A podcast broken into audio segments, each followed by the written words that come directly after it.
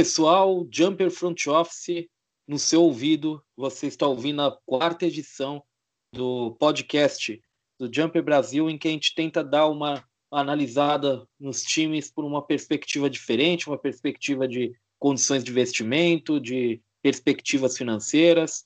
É uma nova abordagem que a gente está tentando trazer aqui para análise sobre os times e o que eles podem fazer para virem ainda mais fortes na próxima temporada. Se você já ouviu os outros, sabe quem está comigo aqui. Primeiramente, o meu xará, Ricardo Romanelli. Como vai, Romanelli? Tudo certo? Fala, xará. Fala, André. Fala, pessoal. Vamos lá para mais uma edição do Jumper Front Office. Hoje falando aí de alguns times bem interessantes. E o homem que corrige as minhas divagações sobre o que é possível financeiramente fazer na liga. Se vocês soubessem quanta besteira e erro que eu pensava na minha cabeça, vocês ficariam assustados. Mas ufa, ufa que a gente tem André Mori para evitar falar algumas atrocidades. E aí, André, tudo certo? tudo certo. E você, Ricardo? Olá, pessoal. Roma também. Vamos lá, mais três times, cada vez melhor o nível, nível dos times. Então, é animado para hoje.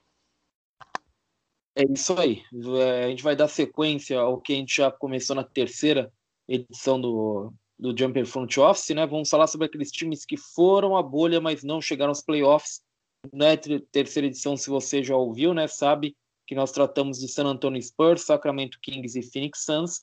E agora nós vamos tratar de Memphis Grizzlies, Washington Wizards e New Orleans Pelicans nessa ordem, porque eu defini não tem nada a ver com ordem alfabética, não vai ter nada disso aqui. Eu vou fazer a mistura doida mesmo. E a gente vai começar pelo Memphis Grizzlies. O Memphis Grizzlies foi um time que surpreendeu positivamente na, na última temporada, né? É um time que a gente esperava muito pouco, provavelmente apostava como lanterna do, do Oeste, e esse time foi bem melhor do que isso. É, ficou uma vitória, basicamente, de chegar ao, aos playoffs, né? É, chegou ao play-in, jogou com o Blazers, na verdade duas vitórias, já que o Blazers tinha vantagem, né, de com uma vitória aos playoffs. Mas o Grizzlies chegou muito perto e muito mais perto do que a gente poderia imaginar no início da temporada é, dos playoffs. O Grizzlies realmente tinha perspectivas bem baixas. Né? É, muito disso foi impulsionado por Jamoran, né? o novato do ano, um armador explosivo, eletrizante assistir em quadra, é, um dos jogadores mais divertidos, provavelmente, de você acompanhar na última temporada. Na bolha não foi já nem tanto, mas é, ao longo da temporada, ali naquela primeira parte dela, né, pré-bolha, ele era uma atração à parte.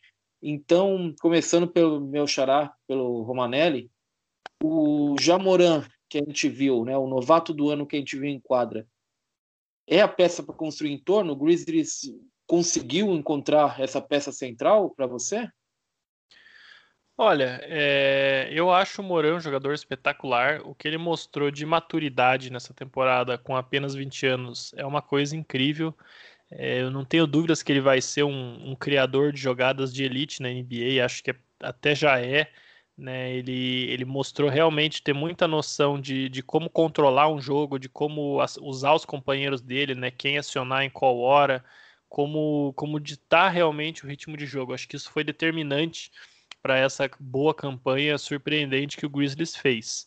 Né? Mas é, se ele vai ser aquele jogador que vai te carregar aí para uma final, para uma final de conferência, é, eu acho que é uma pergunta que ele ainda tem que responder. E isso como todo jogador da posição, e principalmente do tamanho dele, vai passar por melhorar o arremesso. Né? Ele acertou 33,5% das bolas de três na primeira temporada dele, com 2,7 tentativas por jogo, então, em média, fez menos de, de uma bola por jogo. Né? Mas isso é uma coisa que, que pode vir com o tempo.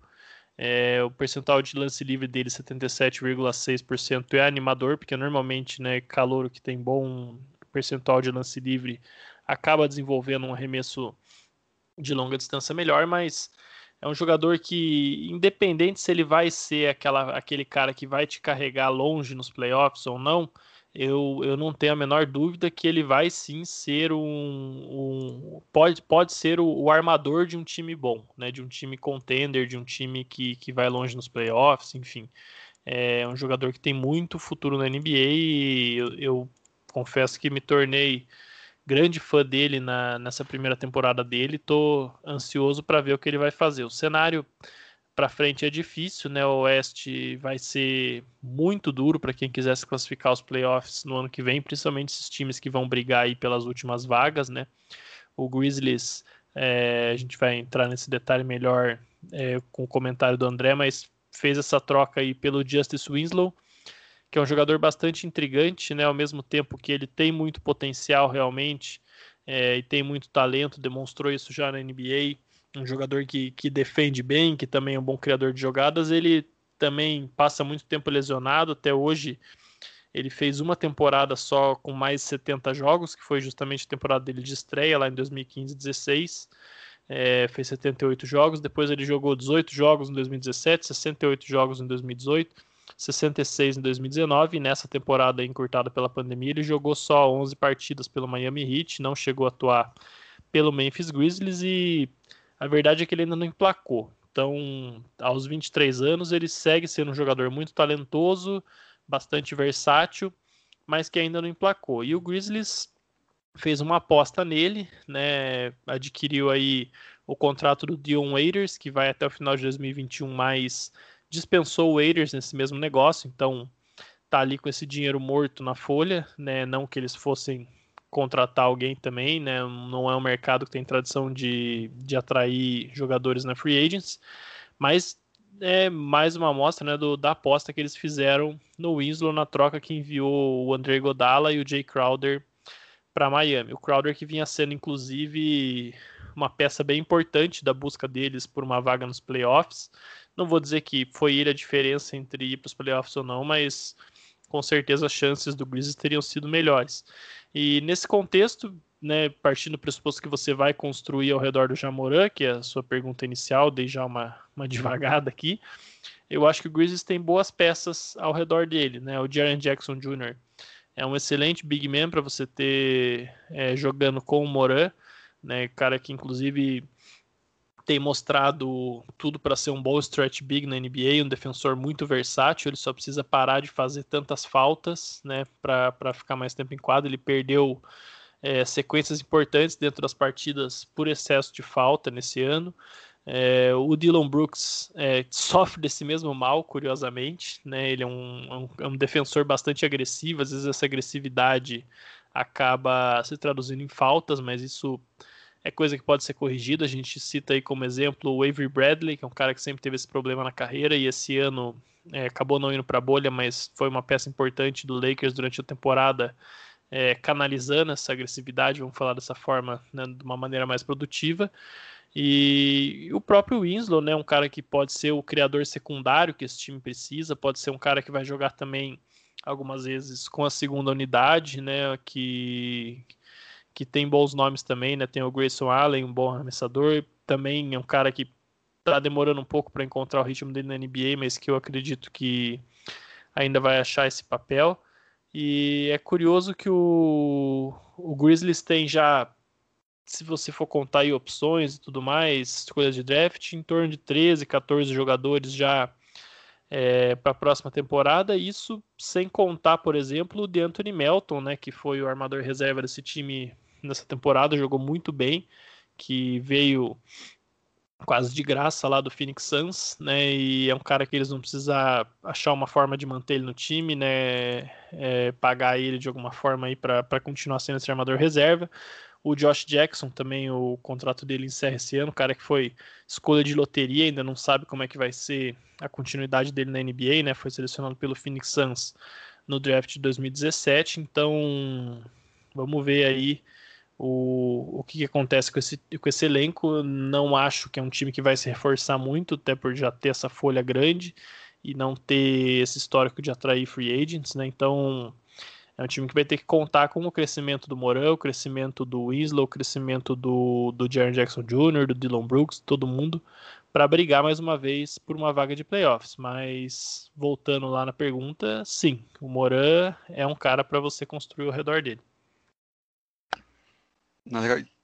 Pegar já gancho nesse, nesse finalzinho, né? Você vê é, como às vezes o, o erro de um time pode ser o acerto de outro, né? O de Anthony Melton e o, o Josh Jackson, o Suns praticamente não só deu, como pagou pro, pro, pro Memphis levar, né? Que o, que o Memphis pagou, o Suns pagou, mandou os dois, uma escolha de segunda rodada de 2020 e uma escolha de segunda rodada de 2021, né? Pelo Devon Carter e o salário do, do Kyle Korver, que foi dispensado antes mesmo de chegar em, em Phoenix, né?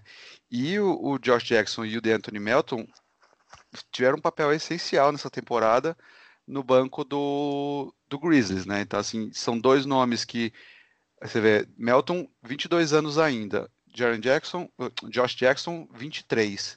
Né? E o Melton é um jogador que, no draft dele de 2018, ele foi, foi a 46 escolha, Tinha muito papo dele ali no finalzinho de primeira rodada, começo, acabou despencando um pouco. No Suns não conseguiu formar, mas no Grizzlies caiu muito bem. Aquele tipo de jogador que entra para vem para acelerar o jogo, né? Tocar o terror na, na defesa, na segunda unidade das, dos times adversários. Então, acho que os dois o, o Grizzlies poderia tratar de trazer de volta, né? O, com o Josh Jackson tem uma particularidade na, no que o Grizzlies pode fazer com o contrato dele, que como esse ano deveria ser o quarto ano de calouro, né, foi declinada lá em Phoenix, é, se não me engano foi, não, já estava já tava no, no, no, Memphis, o Memphis não, não pegou essa opção, né, é, então ele pode no máximo receber o valor que seria o contrato dele em 2020 e 2021, se não me engano vai ser na faixa de 6, 7 milhões. Então ele tem um pouquinho essa restrição dele do que, do que pode receber. Mas eu acho que o Grizzlies de, deveria trazer esses dois de volta. E como o Juan falou, trazendo esses dois, completa 14, 14 jogadores já com contrato, né? Considerando todos os, o, os demais.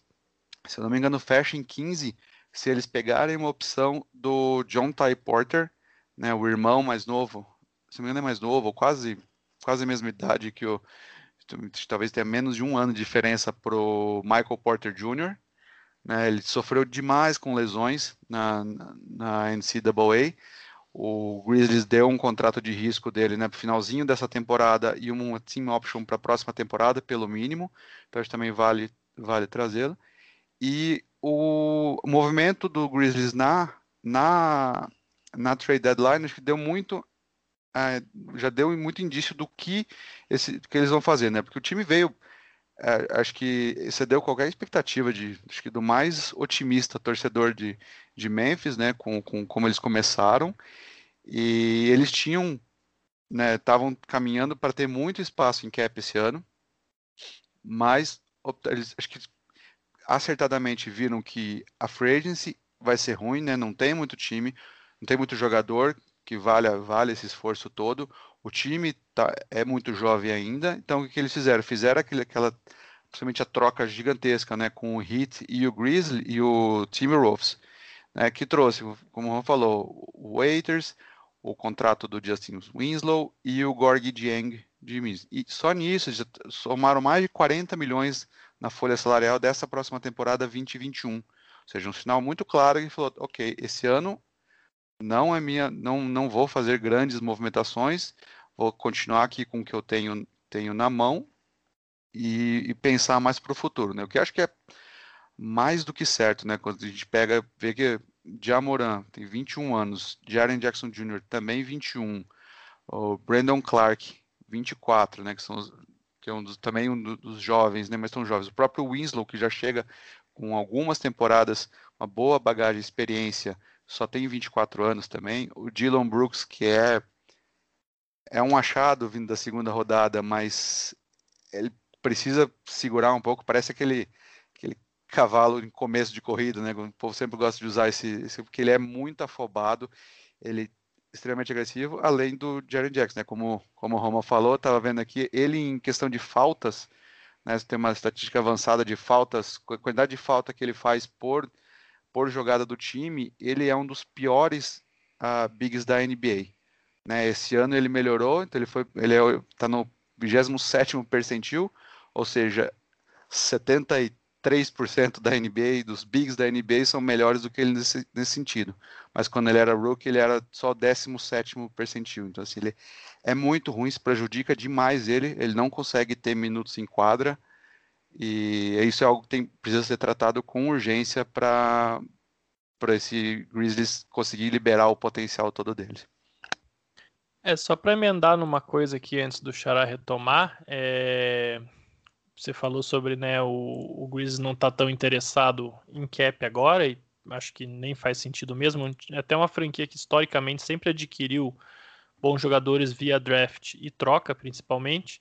Então, nesse sentido, é o tipo de time perfeito para para esses times aí que têm bons jogadores, mas em contratos muito caros, que estão querendo se livrar deles, é, enfim, para baixar sua própria conta ou até para participar da Free Agents 2021, é o time que pode viabilizar isso. Então, não vou ficar fulanizando muita coisa aqui, mas só para citar exemplos. Então, se o, sei lá, o Philadelphia 76ers quiser se livrar lá do, do Tobias Harris, o Grizzlies é um time que dá para conversar, porque ainda tem os, os seus principais jovens no, no rookie scale, vai ficar nisso durante algum tempo, então é um time que consegue engolir um contrato como o do Tobias Harris ou de um, sei lá, de um Blake Griffin da vida, né, que ainda tem 31 anos, talvez tenha um pouco de linha para queimar, é um cara que em tese dá para jogar do lado de Jared Jackson Jr., então o Grizzlies pode começar a pensar por aí se eles quiserem realmente é, adquirir um jogador que é bom, mas que vai custar caro, mas que para eles não vai fazer diferença pagar, né?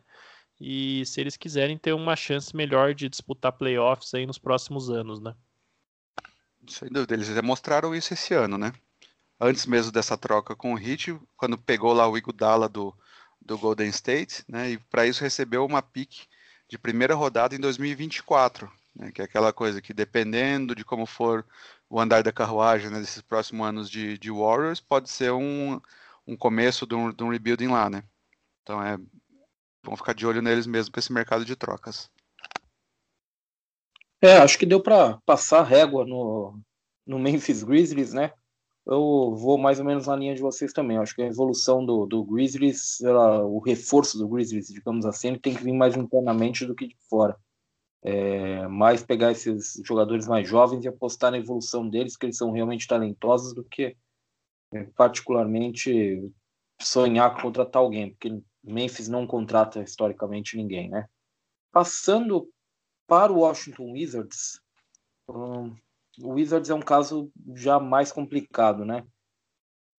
É um time que fez uma temporada totalmente esquecível, digamos assim. É um time que foi para a bolha por uma questão meramente protocolar, é, para ter um, um, alguém competindo com o Magic, com o Nets pela, pelas últimas vagas do, do leste, né? Para se justificar ali aqueles oito jogos para os times do leste, quase. E, e tudo gira extremamente em torno do, da, do retorno de John Wall. Se o John Wall retornar bem, o Wizards parece que tem, tem algo para se apegar. Se ele retornar mal, é, é, um desastre em vários níveis. Ele tem um contrato que é absurdo, né? um dos contratos mais caros da liga. Ele vai, na próxima temporada, ele vai ganhar mais de 41 milhões em salário. É complicado. O Wizards, para se ter uma ideia, ele já tem 100 milhões para a próxima temporada garantidos. E para a temporada de 2021, 2022, aquela off-season ali que muita gente está de olho, o Wizards já tem 88 milhões comprometidos, muito puxado pelo John Wall e pelo Bradley Bill, que hoje é o astro do time de fato, né? Então, André, dá uma noção para gente, financeiramente, para o Wizards fazer um mínimo de sentido, o quão necessário é o John Wall voltar jogando bem, ou melhor, qual o tamanho de desastre se o cara realmente eh, seguir nessa toada de lesões e a gente perceber que, que o caso dele é, é, é meio que, que sem saída, é uma derrocada braba mesmo. É, é, é bem importante, eu acho que assim, principalmente, quer dizer, antes de qualquer coisa, né, acho que é importante pelo John Wall, né, voltar, acho que é um baita de um jogador, é, eu acho que merece, acho que eu particularmente acho muito ruim um jogador não poder voltar aí pelo menos se aposentar por, por conta própria, né? Ter uma lesão, aposentar um jogador. Pelos vídeos, né? E pelo que se falam, ele está recuperado, né? Vão ser quase dois. Acho que a última vez que ele jogou foi, foi um dia após o Natal de 2018, né? Então, a, quando a próxima temporada começar, ele vai ter mais de dois anos de, de, de inatividade, né? Então, acho que é, é importante que ele volte e que o Wizard também tenha paciência para voltar, né? Principalmente tratando aquelas não dá muito minuto direto, achar que ele volta 100% como se tivesse jogado a, até a semana passada. É, e se, infelizmente, ele não conseguir retomar, não ter um, um perfil, né, uma produtividade de um. Não dá nem para dizer que seja o mesmo de um de, de antes, né, mas um, um titular sólido que vai contribuir, vai, complica demais a situação do Wizards. Por quê? Porque todo o restante do elenco não é um, não é um elenco de time que está lá no, no, no, final, né? Se a gente pega, ele, eles têm um elenco decente, né? Não dá para falar que é um time completamente ruim, é, mas também não é aquela coisa que se ele sair, é um time que vai vai despencar, né? Para ter ali uma, uma primeira brigar por uma primeira escolha em 2021. Então a gente fica muito dependente disso e também do que, do que vão fazer com, com o Bill, né? É, porque a gente olha, se você olha o elenco do, do Warriors, eles têm dois pivôs, né, jovens, mas uma profundidade considerável, né, do, no Thomas Bryant e no Moritz Wagner. Então são dois jovens pivôs, mas que se complementaram bem. É engraçado que ele consegue mudar muito o jogo, né, o estilo do, do, do, Washington quando cada um está em quadra. É uma baita evolução dos anos passados, quando o, o, Wizards tentou com Ian Mahimni e Jason Smith, ou Ian Mahimni, Smith e Dwight Howard, não o Howard desse ano, né? É, então, assim, é, já, já tem ali dois jogadores que podem fazer essa parte de big. O japonês Rui Hashimura, né, mostrou mais ou menos o que se esperava, um jogador sólido. Né? Não sei se é coisa para titular, mas pelo menos é sólido. O Davis Bertans se renovar, o que eu imagino que re, é renove, né? Ah, é um baita de um arremessador, um dos melhores da NBA, né? Mais alguns jovens ali que mostraram um pouquinho de, de, de, potencial, principalmente o Troy Brown parece que deu uma né, teve uma temporada de calor muito ruim nesse finalzinho antes da, da parada deu uma melhorada, mostrou um pouquinho mais. É, o Bonga, né, muito jovem ainda, muito cru, mas também já mostrando alguma coisinha. Então é fica, vai, vai ser muito é muito isso. O, Wizard fica muito nessa nesse meio termo, né? Se o, o, o, o volta e, uma, e consegue ajudar de fato esse Wizards, eles conseguem ali ficar né, na brigar na sétima, oitava posição, na briga por essas posições. Mas se ele não, não conseguir jogar e o Bill continuar nesse nível muito bom que ele mostrou, né? Parecia, achava que ele já tinha chegado no, no nível máximo dele, no auge dele, mas ele deu mais um salto esse ano, né? Se ele manter isso, o, infelizmente o Wizard fica nesse, nesse meio campo aí, meio, meio da, da tabela e fica ali sempre escolhendo entre 8, 10, 8, 10, que não leva a lugar nenhum, né? Que acaba só deixando eles andando, andando de lado ano após ano.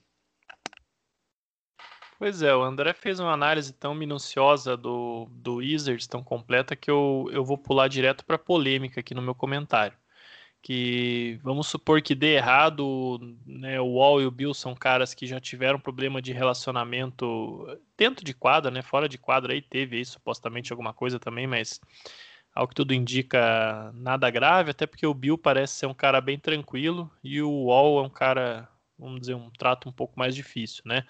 É, até por isso eu não acredito tanto em ele, por exemplo, voltar e ceder mais a bola pro, pro Bill, que é algo que teria que acontecer, pelo nível que o Bill jogou essas duas temporadas que o Wall ficou praticamente fora, né?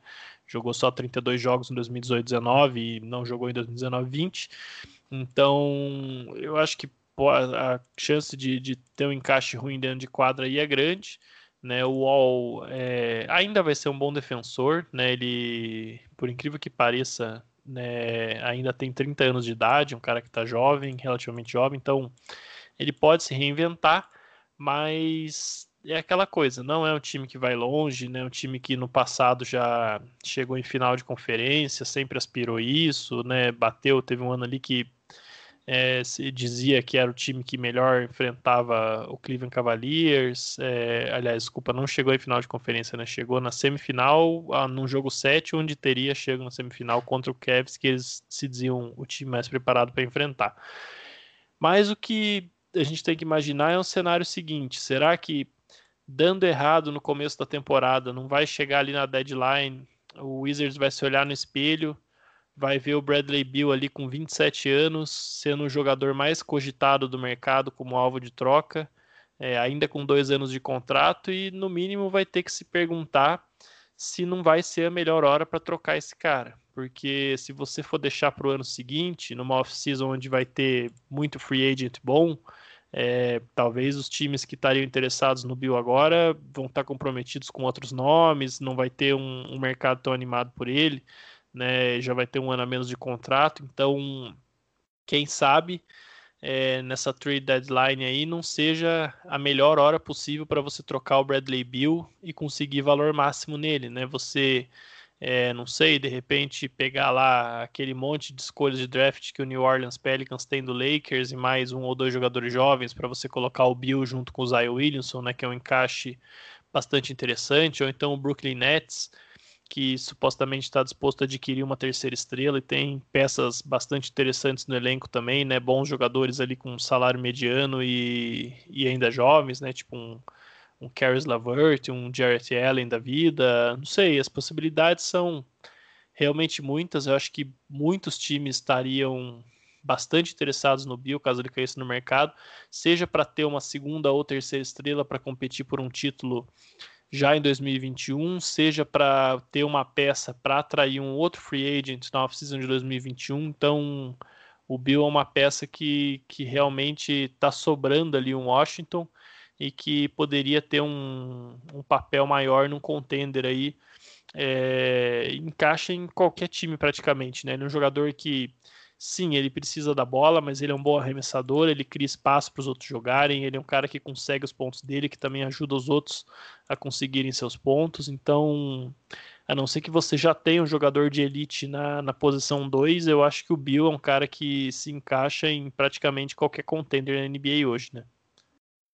É, o Bill, eu acho que ele, ele tá acima de discussão hoje, né? O Bradley Bill é é realmente um jogador que, mesmo se você pensar no John Wall bem, você começa, você tem que começar a pensar realmente em, em como os dois vão coexistir. Eu acho que eu não quero partir para polêmica, eu acho que é, que é possível que os dois se deem bem, mas eu consigo ver o viés em que realmente fica uma coisa meio enroscada.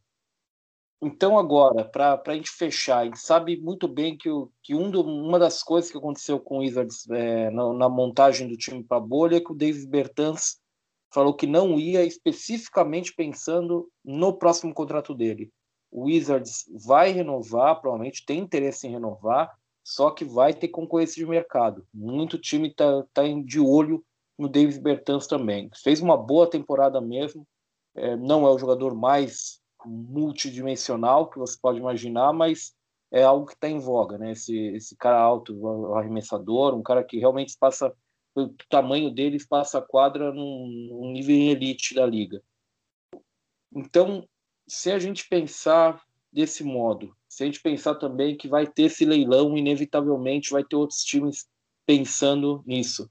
O Xará, o que, que você pensa para o próximo contrato do Davis Bertans? Números, duração, o Wizards não é um time que vai lutar por 2021, como a gente sabe, né? Lutar para pegar gente livre, já eles têm que torcer para o Wall Bill, na verdade, funcionar e aí vai ficar comprometido até 2023, provavelmente, o cap deles. Então, o que, que você imagina com o próximo contrato de Davis Bertans, que foi ó, talvez a boa notícia do Wizards, tirando o Bradley Bill, que já é uma notícia boa direto, mas a grande boa notícia do, de Washington nessa temporada? É, o Bertans é um, é um caso realmente interessante porque é, ao mesmo tempo que ele é o. Se você vai fazer, se você tem alguma chance do John Wall e do Bradley Bill darem certo, você precisa ter um, um cara grande como ele no time, né? Para criar espaço principalmente para o Wall, que é um jogador que oscila demais com arremessos, né? Para acho que falar que ele oscila é até um, eufemismo, né? É, mas ao mesmo tempo é um cara que com certeza vai ser muito assediado no mercado. E a sorte, entre aspas, do Wizards é que a gente não tem aí contenders né, que, que tem, tenham espaço na folha para pagar ele uma bolada. É, mas você tem aí um, um, Atlanta Hawks que vai ter dinheiro, você tem um New York Knicks doido para assinar com qualquer pessoa que tenha um mínimo renome, você tem o Detroit Pistons que vai ter dinheiro, você tem o Charlotte Hornets que pode ser um encaixe interessante para ele, então é, opção de contrato ele vai ter, eu tenho certeza que alguém vai oferecer uma bolada para o Bertans. Eu imagino aí, olha, é, é, difícil a gente afirmar alguma coisa com essa realidade financeira aí da NBA, mas por menos de 15 milhões anuais, eu não acho que ele vai assinar, tá? Ele deve ficar acima desse patamar com certeza. É, aí o patamar máximo vai depender de quem tiver afim de fazer a maior loucura, né? Mas até o Phoenix Suns que a gente comentou, né, que poderia abrir aí cerca de 20 milhões, é, ele seria um cara interessante lá, naquela ideia do, do Saric ser o sexto homem, ele é um cara que, que ajudaria muito a espaçar a quadra, né? É, não sei só se faz muito sentido, né, você tendo já o Bridges e o Ubre precisando de minutos, ali, se você for considerar as duas posições de forward, você teria quatro jogadores, os quatro precisando de muitos minutos, não costuma dar muito certo esse tipo de rotação, mas enfim, só para citar mais um interessado. Eu acreditaria aí num um contrato no mínimo, no mínimo com 15 milhões anuais para o Bertans, se não for mais. Ele é realmente um cara que está muito em alta na NBA, esse perfil de jogador. Ele nessa temporada fez 15,4 pontos de média, mas mais importante que isso, 42,4% de aproveitamento nas bolas de 3 pontos, com 8,7 tentativas e 3,7 acertos por jogo. É, é, algo incrível. E tudo isso vindo do banco, né? Ele foi titular só em 4 dos 54 jogos que ele participou pelo Wizards. Então, não sei o que o André pensa aí de contrato para ele, mas é, eu acho que esse patamar dos 15 milhões aí é o mínimo. É, eu acho que o valor de mercado é esse mesmo. Né? Acho que eu apostaria muito nessa, nessa faixa de, de, de 15 milhões por ano. Então, já falando aí um 45 e 3, né? ou 60 milhões por quatro temporadas. Só que uma coisa que é curiosa, acho que os times que podem oferecer isso, né? Como, como você falou, Roma, ah, com exceção do, do Suns, que ainda teria que tomar toda aquela, toda aquela decisão deles, né?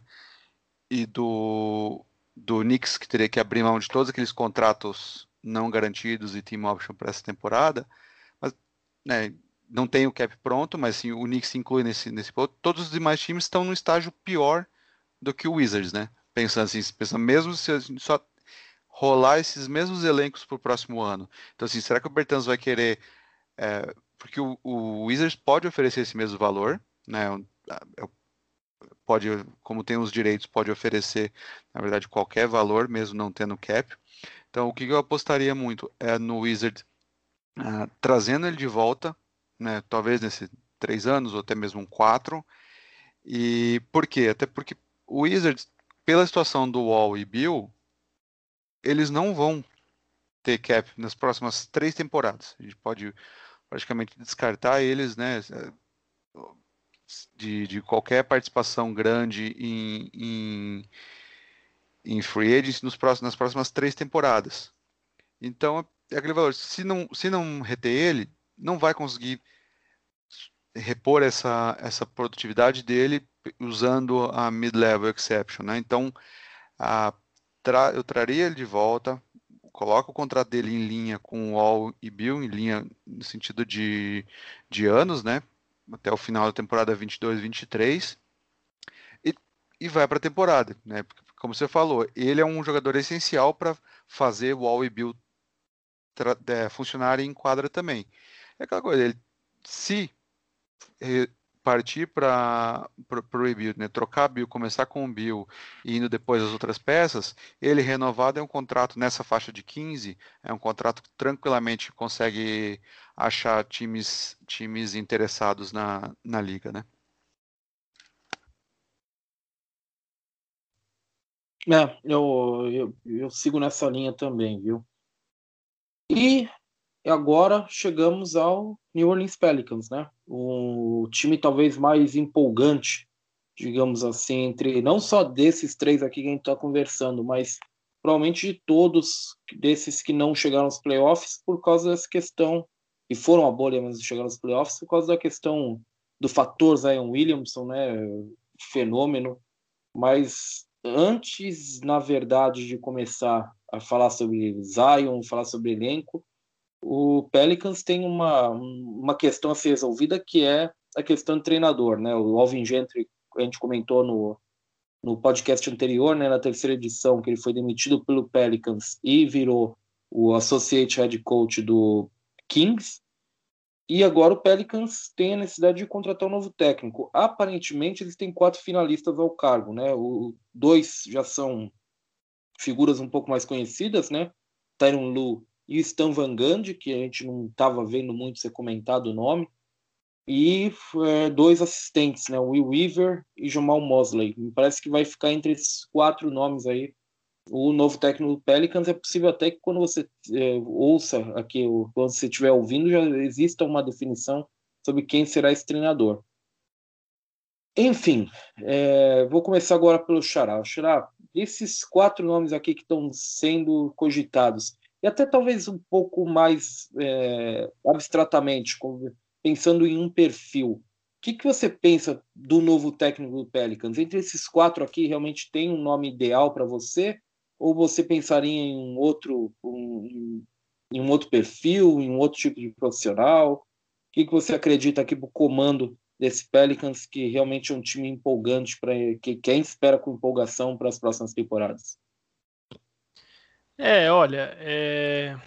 vou falar abstratamente até porque você pediu, mas também porque, enfim, como essa é uma definição que parece que deve sair nos próximos dias, acho que não, não adianta a gente ficar é, comentando muito, né, quem é quem aqui no negócio. Mas eu, de maneira bem genérica, iria atrás de um assistente jovem ou de um técnico jovem aí que fosse, de certa forma, crescer junto com o elenco. Eu não acho que Stan Van Gundy ou Tyron Lu sejam nomes aí para esse time, né? O Van Gundy é um cara que eu acho que é, talvez ficou um pouco injustiçado aí pela saída dele do Pistons, tá? Um técnico que teve um trabalho legal em Orlando, também em Miami, mas é, não sei o quanto ele está atualizado, quem sabe até com pique para o que vai precisar ser o trabalho a ser feito nesse Pelicans, que é um time muito promissor, mas que também é, está reconstruindo a franquia literalmente, né? Teve o David Griffin assumiu esse front office aí, e a gente sabe que o Pelicans é um dos times que que menos tinha estrutura mesmo, né? Eu acho que não faz muitos anos que o, o, Pelicans finalmente teve, por exemplo, uma training staff própria. Até então dividia com o New Orleans Saints, né, o time de futebol americano da cidade, que é dos mesmos donos. Então, é uma franquia que por muito tempo foi negligenciada do ponto de vista de estrutura administrativa e de estrutura esportiva mesmo, e que o David Griffin tá, tá ajudando a reconstruir isso do zero, junto né, com o Trajan Langdon, que é o, o general manager que veio do Brooklyn Nets. Então, eu acho que é interessante o trabalho que eles estão fazendo lá, e para isso, nesse contexto, seria melhor um, um treinador mais jovem. O Tailu, obviamente, é bastante especulado lá por causa da relação dele com o o Griffin, né, no tempo que eles trabalham juntos no Cleveland Cavaliers, mas eu não acho que é, é o nome para esse time. Até o Tailu é curioso que ele está sendo especulado em todas as, as vagas que surgiram na NBA esse ano e olha, estou começando a achar que se ele não fechar com o Houston Rockets, ele vai acabar ficando sem vaga, né? Vamos ver, tem muita coisa que a gente não sabe o que acontece, mas é, ele estaria pedindo também um salário alto, né, de 7 milhões de dólares por temporada, que é algo que um, um mercado pequeno como New Orleans também não estaria em tese disposto a pagar. E é um time que vai ter muito trabalho. Você vai precisar ter um técnico muito bom em desenvolver jogadores. Tem muito jogador jovem. É, tem um encaixe pouco mais difícil do que parece ali do Zion com, com as outras peças. Então é, vai ter que passar por isso também. Vai ter que ser um treinador que tenha uma boa solução para isso. É um time que eu também acho até por esse alto acúmulo de jogadores jovens, alguns nas mesmas posições e tudo mais, esse alto número de escolhas de draft é um time que vai fazer trocas.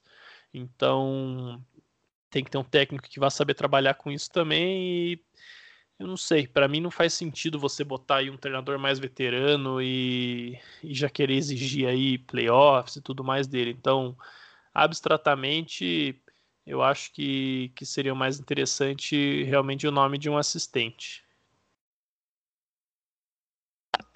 É, eu concordo. Acho que até desses, dos dois nomes que apareceram como assistentes, ah, acho muito interessante o nome do Jamal Mosley. Ele é um, um assistente do, do time do Rick Carlisle em, em Dallas.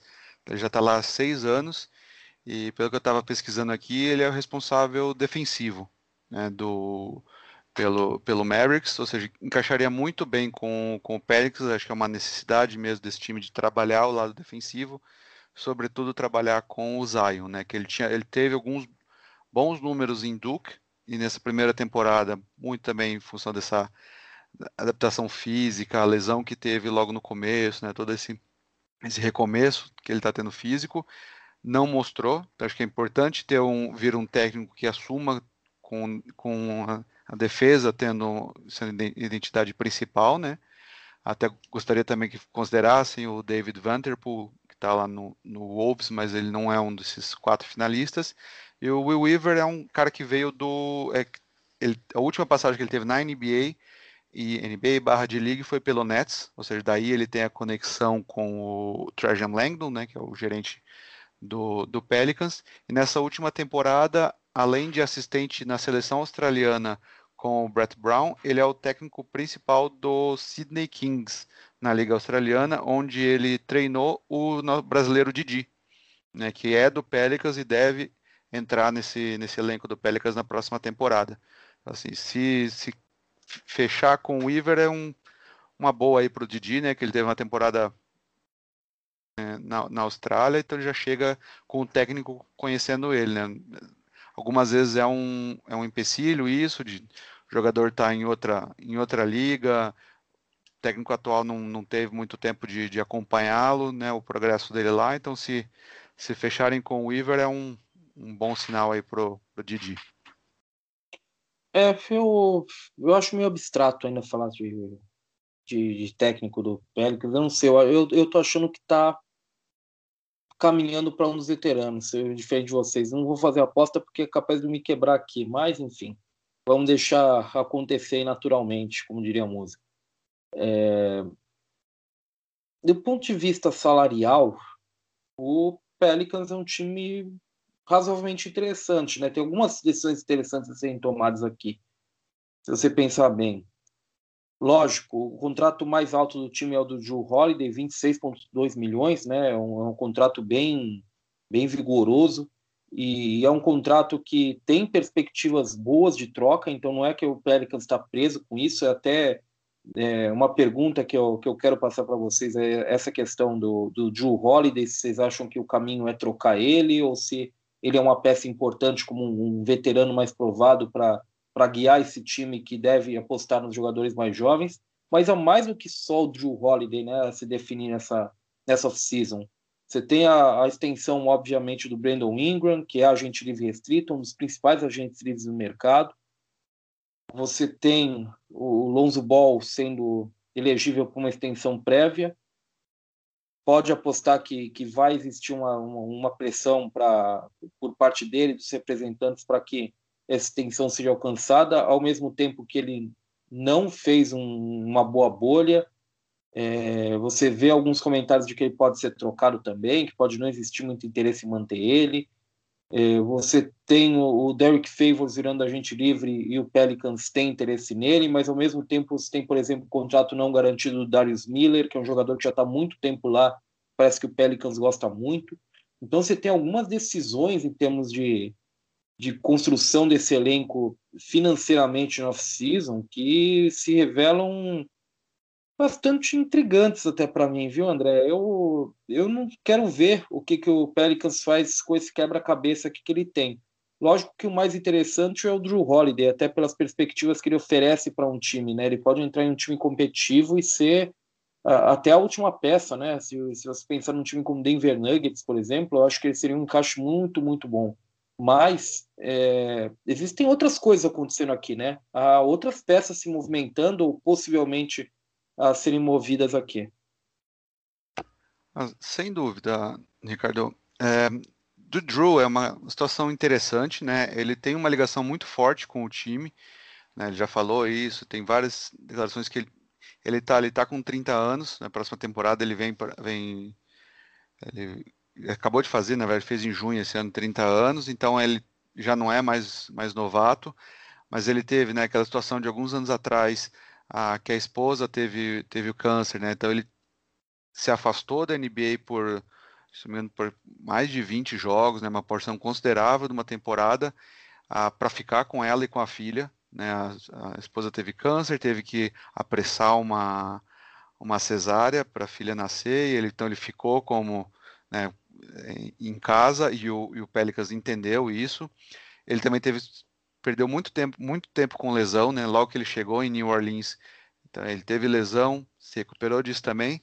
Então, assim, eu não duvidaria eles até caminharem por uma possível extensão, é possível, né, ele fazer uma extensão passando desse ano de, 20, de 21, como também não acharia nem um pouco estranho uma troca. Eu acho que, ele, acho que nem ele, nem o, o vão forçar uma situação de troca, eu acho que vai ser um, um, um acordo entre eles mesmo da situação correta aparecer, né? Falam muito no, no, no Brooklyn Nets, Nets tem peças interessantes, né, para enviar e que até poderiam que fazem mais sentido com, com o restante do elenco, né, com todos esse, esses jovens do, do, do, elenco do Nets, tá, do, do Pelicans, a gente estaria falando às vezes de um Jarrett Allen e um, Kev, um Caris LeVert.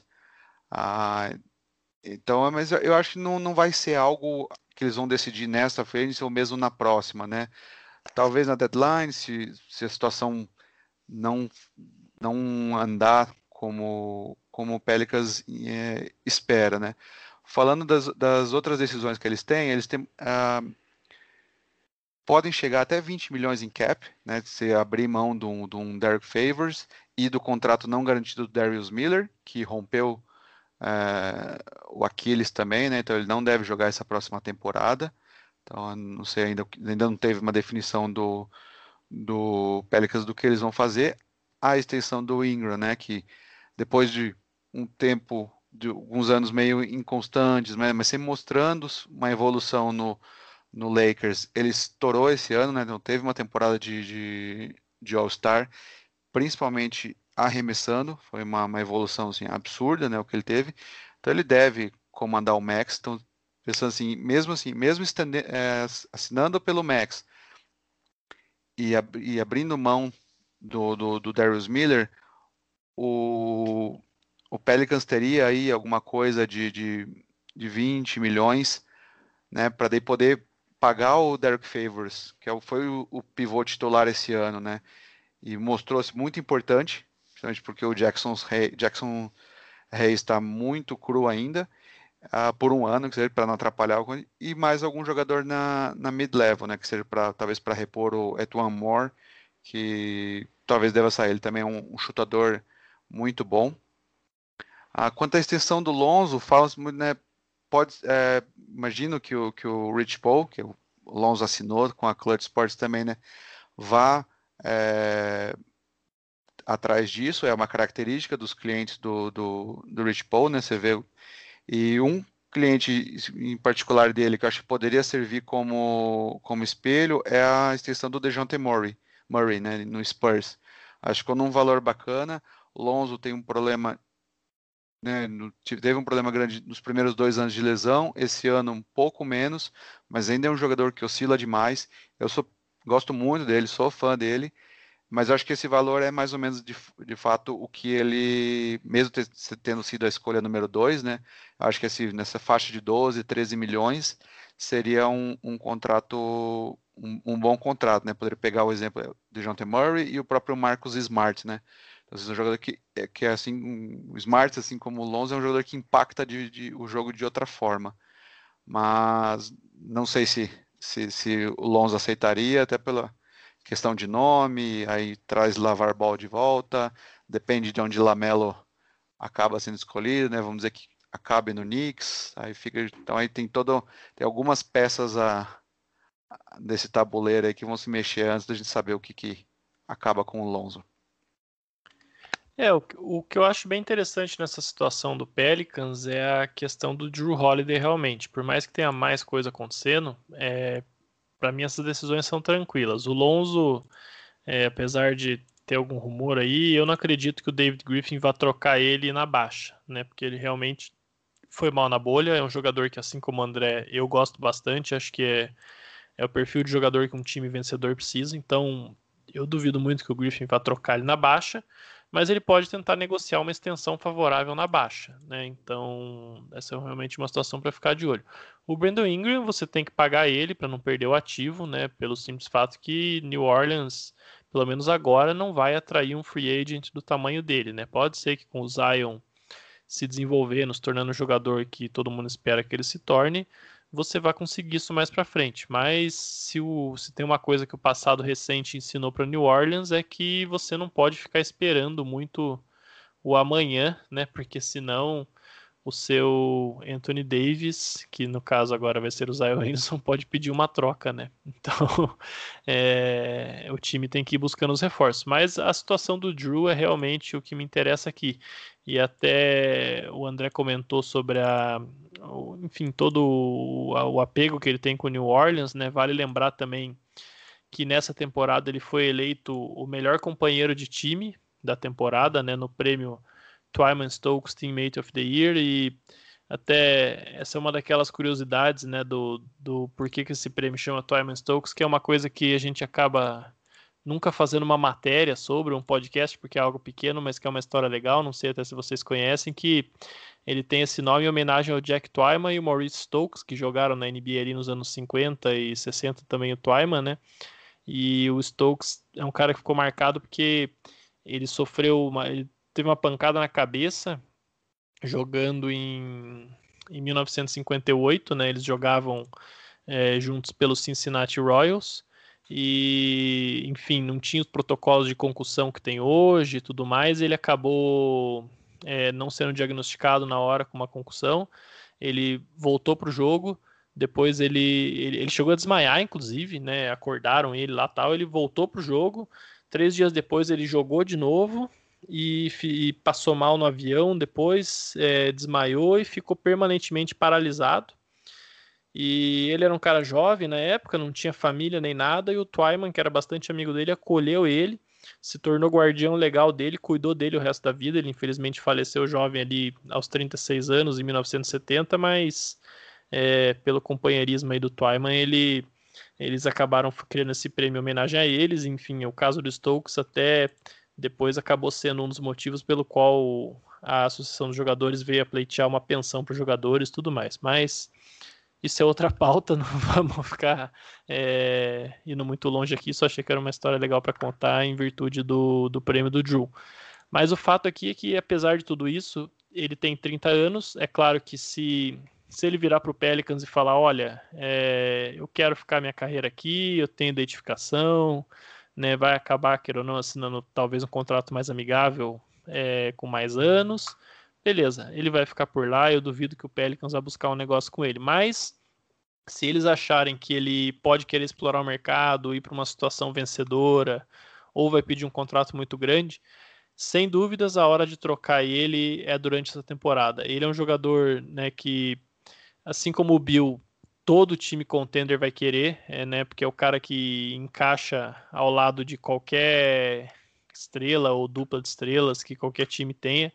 É um defensor de perímetro de elite que não precisa da bola. Esse tipo de jogador é o jogador que todo mundo quer para ter nos playoffs, que tem arremesso confiável, que vai tomar decisões corretas, que é um profissional de primeiríssima linha. Ele é um jogador que todo mundo vai querer se ficar disponível no mercado. E quando você olha para o Pelicans, ele tem 30 anos, é, mas você tem um time onde você tem o Zion Williamson com, com 20 anos, você tem o Brandon Ingram com 24, né? Ele vai fazer no decorrer dessa temporada, tem o Lonzo Ball ainda ali com 22 para 23, então é um time bem mais jovem que com certeza quando esses jogadores chegarem no auge, o Drew Holiday já não vai mais ser uma parte importante da equação. E quando você olha ali para o backcourt, você tem o próprio Lonzo, que a gente já comentou, você tem o, o J.J. Redick, que precisa jogar, é até uma peça importante para fazer o, né, o espaçamento desse time encaixar. Você tem o Nikhil Alexander Walker, o calor que foi draftado, precisa de espaço nessa rotação. É, você tem até o próprio Josh Hart, que é um cara que joga também nas, nas posições maiores, mas o melhor dele ali é entre a 2 e a 3. Né? Tem o, o Didi, que pode vir a fazer parte desse time. Então, é um time que tem um backcourt já bastante lotado e que você pode, entre aspas, se dar ao luxo de trocar o Drew Holiday é, para conseguir aí uma escolha de draft, para conseguir talvez dois jogadores de rotação mais jovens um pouco, que possam ser bons role players ao lado do, do Zion, do Ingram e quem mais quer que vai compor esse núcleo para frente. Então, é, com certeza é uma decisão que eu, se fosse o David Griffin, é, estaria olhando com bastante atenção, porque eu falo sem exagero, o Drew Holiday pode ser a peça mais cogitada do mercado de trocas na NBA nessa temporada e pode muito bem ser o cara que decide um campeonato aí para um time que adquire ele. Né, a gente até comentou aí no, no outro podcast, como por exemplo um Golden State Warriors. Imagina ele fazendo parte do, do quinteto do Warriors ali com, com Curry e Thompson no perímetro, por exemplo. Né? Então, ou indo parar no Brooklyn Nets, que é outro time que já tem um interesse bastante documentado nele, ou no Denver Nuggets, que já chegou numa final de conferência nessa temporada. Então é realmente um jogador que pode decidir o título da NBA dependendo do lugar que ele vá. É, eu, eu, eu acredito bem nessa linha também. Eu acho que o Drew Holiday, se, se vier a ficar disponível, né, o que ele não parece estar ainda, eu acho que muitos times competitivos deveriam brigar forte por ele, porque realmente é uma peça valiosa. Você vê vários jogadores, inclusive recentemente, falando que reconhecendo ele como o melhor defensor da liga, né? O Damian Lillard o André Godala falaram isso. Então acho que, que é um jogador que, entre os jogadores, inclusive, ele é muito respeitado e, e se tem essa noção também dele. Enfim, passamos a régua. Os times que foram a Orlando, que estiveram na bolha. Ricardo, mas... deixa eu... Oi. Posso, se eu puder só incluir mais uma, uma pitadinha né, do que o, o, o Pelicans vai ter nos próximos poucos anos nessa montagem de elenco, né? Que é uma ah, nesse pouco tempo que o, que o Griffin está lá em, em New Orleans já, ele acumulou uma quantidade muito grande de escolhas, né? E, então, e eu acho, acredito que ele não vá cometeu o mesmo, mesmo erro do Danny Age em Boston quando juntou todas essas escolhas nos últimos anos, né? É, porque ele tem um histórico de, de, de, draft bem, bem melhor. Mas assim, só para vocês terem uma ideia, no Pelicans, nos próximos sete anos, eles têm nove escolhas de primeira rodada. E nos próximos quatro anos, eles têm dez escolhas de segunda rodada. Né? Então é muito material para eles trabalharem em troca. Essas, principalmente essas de segunda rodada, que estão cada vez virando mais, ah, mais valiosas, né? É, e eles têm algumas boas escolhas, como por exemplo 2000, do, do Wizards, né? Que a gente falou um agora há pouco, né? Desse tal, de talvez eles irem para um rebuilding. O Pelicans tem as escolhas deles de segunda rodada de 2020, 21 e 23 né? E do Cavs, que também está num rebuilding quase eterno, eles têm as escolhas de 2021 e 2022. Então, assim, essas escolhas, sejam para troca ou mesmo para montar elenco, né, caso eles comecem, comecem a ter algumas decisões financeiras a tomar aí, né, por exemplo, às vezes com o Josh Hart, né, ou não trazer de volta um, um J.J. Redick, alguma coisa assim, são escolhas que vão ser essenciais para o Pelicans montar ou mesmo troca, né? Mas que é montar com algum pacote algum dos jovens e, conseguir uma estrela maior para colocar o um jogador maior para colocar ao lado do Zion e do e do Ingram, né? É, o Pelicans está muito bem posicionado. Eu, eu pelo menos vejo eles muito bem posicionados para para tocar esse projeto para frente. E o David Griffin é um, é um bom dirigente, cara. Ele, ele é um cara que que já tem trabalhos comprovados, né? Foi campeão no, Cavaliers, então acho que é, é, um cara que, que quando ele toma certas decisões você tem que olhar com, com bastante atenção porque é um cara que costuma acertar. Enfim, agora passamos a régua nos times que foram à bolha, que estiveram em Orlando, mas não chegaram aos playoffs. A terceira edição do podcast do Jumper Front Office e agora a quarta foram dedicados a eles. E a partir da próxima, a partir da quinta edição do, do Jumper Front Office, nós vamos trabalhar com os times que chegaram aos playoffs. Então, nós vamos subindo a escada, estamos chegando nos times com quem a gente pode se empolgar ainda mais, provavelmente, ou que competitivamente oferecem mais a gente discutir. Por enquanto, eu deixo um abraço pro, pro meu xará, Ricardo Romanelli. Obrigado mais uma vez, cara. Um abraço aí, Xará, um abraço, André, um abraço para os nossos ouvintes também. Espero que tenham gostado de mais essa edição do Jumper Front Office. Vamos lá, a coisa começa a ficar ainda melhor no próximo episódio. Um abraço ao André também. Até a próxima, André. Um abraço, Ricardo. Ricardo, até a próxima. Próxima aí. Vamos lá, começar os playoffs agora.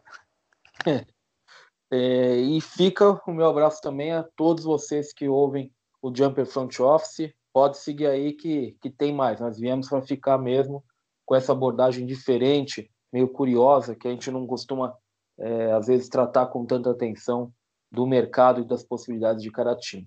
Por, por hoje é só, então. Valeu, pessoal. Até a próxima. Abraço.